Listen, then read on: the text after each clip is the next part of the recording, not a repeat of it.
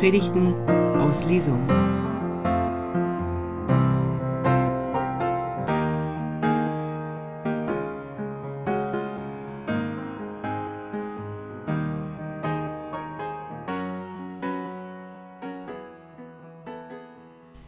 Sehen macht Freude, aber was macht reich? So ist das Thema heute Morgen. Und ähm, der Text, mit dem wir es zu tun haben, der hat mit Ernte zu tun. Und wenn man ernten möchte, muss man vorher säen. Das ist immer sinnvoll. Und ähm, ich habe mich gefragt, oder ich habe mal so bei mir geguckt, wie war das eigentlich im letzten Jahr? Was habe ich alles ausgesät? Da ich also wenig Zeit für den Garten habe, musste ich gucken, habe ich andere Dinge gesät. Und ähm, das ist hochspannend, weil mir aufgefallen ist, mir ganz schwer herauszufinden, wo überall habe ich im vergangenen Jahr was gesät.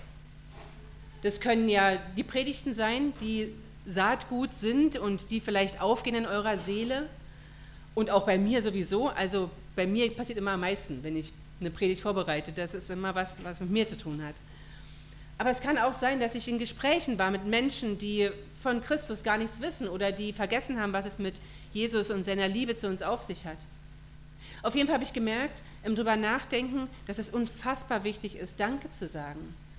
Wenn, wenn ich entdeckt habe, was alles gut ist in meinem Leben und was alles, welche Saat überall aufgegangen ist und auch da, wo ich noch warte darauf, dass die Saat aufgeht, dankbar zu sein, überhaupt säen zu können, überhaupt etwas von mir geben zu können, das ist ein ganz großes Geheimnis.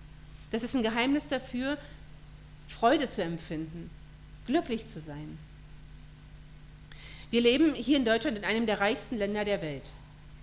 Das ist so. Immer noch gehört Deutschland zu den reichsten Ländern auf dieser Welt.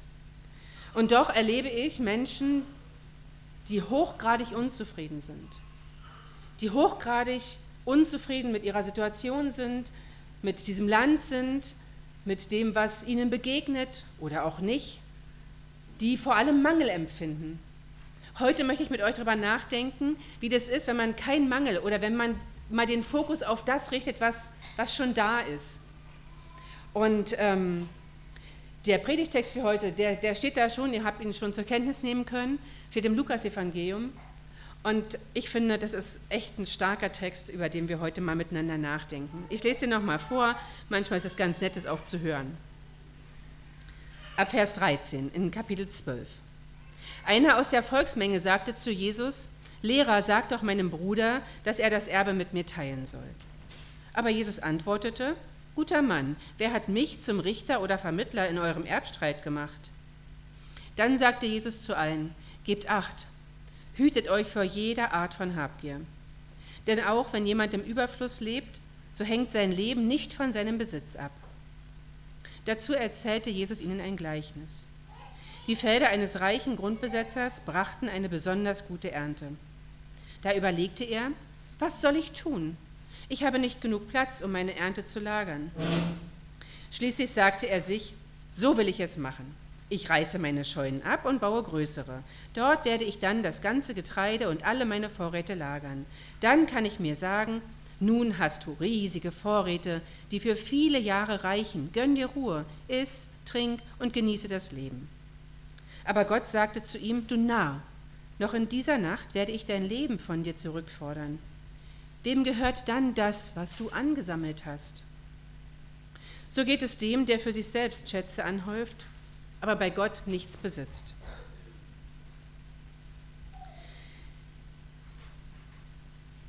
Wenn jemand im Überfluss lebt, wenn du richtig finanziell ausgesorgt hast, sagt das noch gar nichts von deinem, über dein Leben aus. Es sagt noch gar nichts über deine Zufriedenheit aus. Es sagt noch gar nichts darüber aus, ob, es du, ob du in deinem Leben den Ort gefunden hast, an dem du zu Hause bist.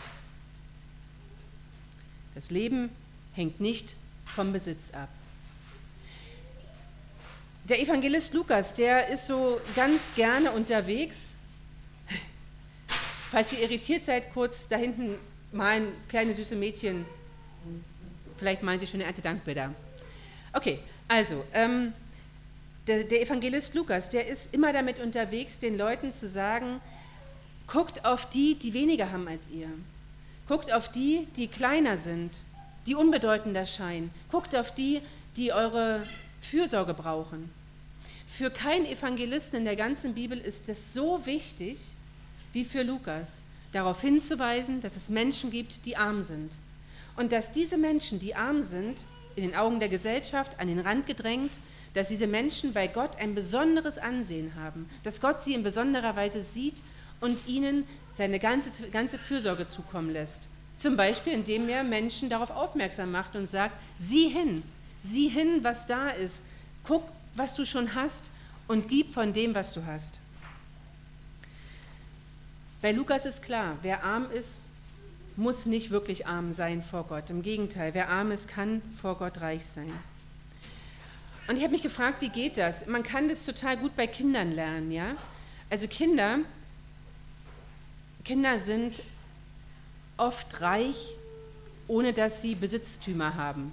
Die meisten Kinder heute, die Kinderarmut nimmt in unserem Land zu, ähm, leider, das muss man sagen. Und trotzdem sind sehr, sehr viele Kinder in ihren Herzen reich. Ich habe meinen Sohn nicht gefragt, ob ich das sagen darf, aber ich erzähle es trotzdem. Und ich hoffe, dass Benjamin mir das nicht übel nimmt. Im letzten Jahr hat unsere Hündin schon mal Welpen bekommen. Und Benjamin hat sich an den Welpen so gefreut, dass er ein Foto davon gemacht hat. Und dann hat er ähm, dieses Foto mit einem kleinen Titel versehen, da steht drauf, ich bin reich. Und warum erzähle ich das? Weil wir sind nicht reich ich bin nicht reich. Also ich bin reich an Kindern und reich an Erfahrung, aber nicht reich an Finanzen.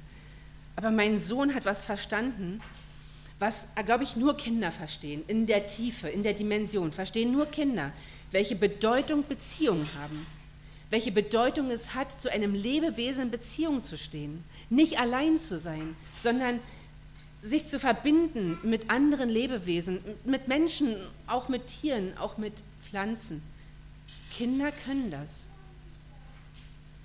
Kinder haben wenig Vorurteile.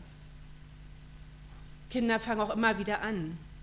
Und Kinder stellen jede Menge Fragen, um die Dinge zu verstehen. Die hören nicht auf zu fragen, die fragen immer wieder. Und das ist so kostbar und so wertvoll. Und sie fragen ja nicht ins Nichts hinein. Sie fragen immer ihre Bezugspersonen. Sie fragen immer die, mit denen sie, Beziehung stehen, mit denen sie in Beziehung stehen. Ihr Lieben, das ist ein total hohes Gut.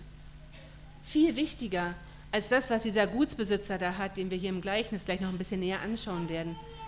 Viel wichtiger als dieser ganze Reichtum, den du haben kannst, sind die Beziehungen in deinem Leben.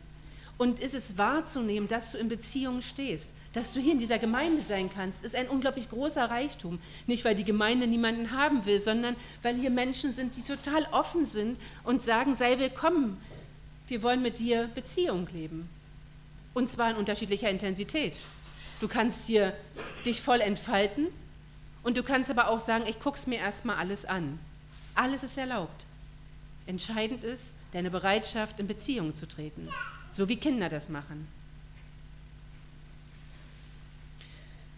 Ich möchte euch einladen, heute Morgen mal zu entdecken, was haben wir eigentlich alles? Was haben wir in dieser Gemeinde? Was haben wir in dieser Stadt, in diesem Stadtteil? Was haben wir in diesem Land? Wir haben so viel. Wir sind versorgt. Wir müssen keine Angst davor haben, unterversorgt zu sein. Es gibt viele Schwachpunkte in unserem Land, das stimmt. Und es gibt auch Dinge, die unbedingt besser werden müssen. Aber die Grundversorgung bei uns ist gesichert und es geht uns grundsätzlich gut. Der reiche Mann in unserem Gleichnis hat eine krasse Ernte. Die ist so gut, dass er nicht weiß, wohin mit seinem Reichtum. Zeig mir mal, wer, ist, wer kennt das? Wer kennt diese Situation, nicht zu wissen, wohin mit seinem Reichtum? Einmal, also meine Hand ist eigentlich unten. Nicht. Gut, wir müssen also versuchen, ein bisschen Fantasie spielen zu lassen. Da ist also jemand, du, stell dir vor, du hast so unfassbar, ein so unfassbar großes Vermögen, dass du nicht weißt, wohin damit. Mir persönlich würde das ein bisschen Angst machen, weil je größer das Vermögen, desto größer die Verantwortung. Okay, und dann überlegt er sich, was soll ich tun? Erinnert ihr euch an die Textlesung aus dem fünften Buch Mose Kapitel 8? Was sollst du, darf ich, darf ich mit euch zusammenreden? Habe ich Schluss zu? Wollen wir zusammenreden?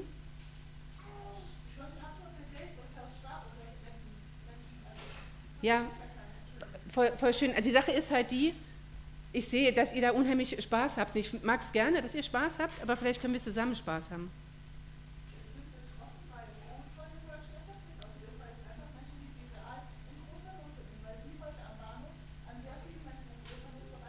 Ja, genau. Ja. Genau. Genau. Ja und Amen muss ja sowieso niemand sagen. Und wir haben ja gleich noch die Möglichkeit, uns auszutauschen. Aber ich lade euch ein, dass ihr mir vielleicht zuhört, weil ich glaube, wir kommen noch dahinter, warum es uns eigentlich gut geht im Vergleich mit anderen Ländern. Na, natürlich immer im Vergleich, weiß ich, ist alles relativ. Also völlig klar, alles ist relativ. Und ähm, es gibt Menschen meines Berufsstandes, denen geht es besser als mir und anderen, denen geht es schlechter als mir. Es gibt immer, man kann immer vergleichen. Vielleicht können wir uns kurz auf, de, auf den Text konzentrieren. Dieser reiche Mann, ja, der fragt, was soll ich jetzt machen? Und im fünften Buch Mose Kapitel 8, da steht, wenn du ausreichend hast, wenn du gegessen hast, wenn du getrunken hast, wenn du versorgt bist mit dem Notwendigen. Wir reden nicht von Reichtum, wir reden nicht von Überfluss. Wenn du aber versorgt bist, wenn du nicht Hunger leiden musst, wenn du nicht unter, unter freiem Himmel schlafen musst, was sollst du tun? Du sollst Gott Danke sagen dafür. Das allererste ist, sage Gott Danke dafür, weil dich das nämlich in eine Situation bringt, zu erkennen, dass nichts, aber auch gar nichts selbstverständlich ist. Also, was soll ich tun, fragt der Mann sich. Und ich frage, euch, was sollen wir tun, wenn wir erkennen, dass es uns eigentlich im Vergleich mit anderen Ländern ganz schön gut geht? Wir können zuerst dankbar sein. Und aus der Dankbarkeit heraus entsteht dann der Wille und die Kraft und die Energie zur Veränderung, für Verbesserung einzutreten. Dass wir besser werden müssen, ist fraglos. Ohne Diskussion. Und trotzdem glaube ich, dass es hilfreich wäre, wenn wir erstmal erkennen, was wir schon haben. Der Mann erkennt, was er hat, aber er erkennt daraus nicht, dass er das, was er hat, teilen sollte. Und so ist auch das Fazit, das Gott mit ihm bespricht, du nah, heute Nacht noch werde ich deine Seele fordern. Und wem gehört dann der ganze Reichtum? Der fällt dem Tempel zu. Wofür denn das Ganze? Wofür hast du angehäuft? Wofür hast du alles für dich behalten? Für wen? Ich finde das eine total spannende Frage. Wo, wo kommt der ganze Reichtum hin, den wir haben, wenn unsere Zeit, die endlich ist, vorüber ist? Was dann? Wisst ihr, ich habe mich lange gefragt, was das Evangelium dieses Textes ist, weil irgendwie wirkt es wie so ein krasser, belehrender Text. Ne? Also, also ist ja eigentlich sieht aus wie vor allem Gesetz, nicht wie Evangelium. Was ist denn das Evangelium? Das Evangelium steht so ein bisschen im Subtext, muss man so ein bisschen mitdenken. Wenn du teilst, dann teilst du nicht nur das, was du hast, du teilst auch Liebe. Und geteilte Liebe, geteilte Freude ist doppelte Freude. Was dich reich macht, ist zu teilen, abzugeben von dem, was du hast. Was dich reich macht, ist Beziehungen zu haben, in Beziehungen zu leben, füreinander da zu sein. Was dich reich macht, ist den anderen im Blick zu haben. Das macht uns reich. Reich bei Gott zu sein heißt teilen mit anderen. Und es kann natürlich, kann es materielles sein. Also natürlich kann man materielle Dinge teilen, das schadet gar nicht. Aber was noch viel wichtiger ist, Zeit zu teilen. In unserer Zeit ist es wichtiger, Zeit miteinander zu teilen. Aufmerksamkeit, Fürsorge, Zuwendung. Das miteinander zu teilen, ist viel, viel wichtiger. Aus, aus dem ergibt sich alles Weitere. Ich möchte euch noch auf eine kleine Sache aufmerksam machen, die ihr vielleicht nicht gesehen habt, vielleicht aber auch doch, vielleicht dachtet ihr auch, dass ich darüber predigen müsste. Am Anfang steht, einer aus der Volksmenge sagte zu Jesus, Lehrer, sag doch meinem Bruder, dass er das Erbe mit mir teilen soll. Aber Jesus antwortete, guter Mann, wer hat mich zum Richter oder Vermittler in eurem Erbstreit gemacht? Wie oft lasst ihr euch, wie oft lasse ich mich missbrauchen als Bote oder Botin für irgendwelche Nachrichten, die längst mal ausgesprochen werden sollten. Das nennt man Dramadreieck. Ja, dann gibt es also einen Verfolger und einen Verfolgten und dann gibt es noch einen Dritten, der sich auf eine Seite schlagen soll. Und Jesus sagt, Freunde, nicht mit mir. Klärt eure Sachen direkt. Ich bin nicht zuständig dafür. Für mich ist es was ganz, ganz Starkes, dass Jesus sich nicht auf dieses Drama-Dreieck einlässt. Dass er sagt, ich bin nicht verantwortlich für eure Streitigkeiten. Aber hütet euch davor, alles für euch behalten zu müssen, denn das ist Habgier. Alles für sich behalten, alles zusammenraffen zu müssen und nicht abgeben zu wollen. Und Erbschaftsstreitigkeiten sind ja wirklich häufig. Daran zerbrechen ganze Familien. Familien kommen nicht damit klar, wenn es was zu verteilen gibt. Und dann fühlen sie sich ungerecht behandelt. Jesus sagt, das hat alles keinen Wert. Was Wert hat, sind deine Beziehungen. Was Wert hat, sind die Menschen um dich her. Die Lebewesen in deiner Umgebung, die haben Wert. Und wenn du das erkennst, dann wirst du reich sein. Dann wirst du reich in Gott sein, dann wirst du reich in deinem Leben sein, dann wirst du wirklichen Wohlstand erleben. Und manchmal kommt vielleicht auch finanzieller Wohlstand dazu. Aber das ist nicht gesichert. Im Herzen reich zu sein, ist viel, viel mehr wert als aller materieller Reichtum dieser Welt. Und dazu lädt uns dieser Text heute Morgen ein, das zu erkennen. Lass dich einladen, Beziehung zu pflegen, Beziehung zu leben, dafür Sorge zu tragen, dass andere Menschen sehen, dass sie gesehen werden, dass sie es erleben. Säen macht Freude, denn man sieht, häufig, was dabei rauskommt. Aber richtig reich sind wir durch unsere Beziehungen, die entstanden sind aus dem, was wir ausgesät haben. Ich wünsche uns den Segen Gottes. Ich wünsche uns die Weisheit des Heiligen Geistes. Ich wünsche uns die Bereitschaft, weiterzugehen, die von Jesus Christus kommt. Amen.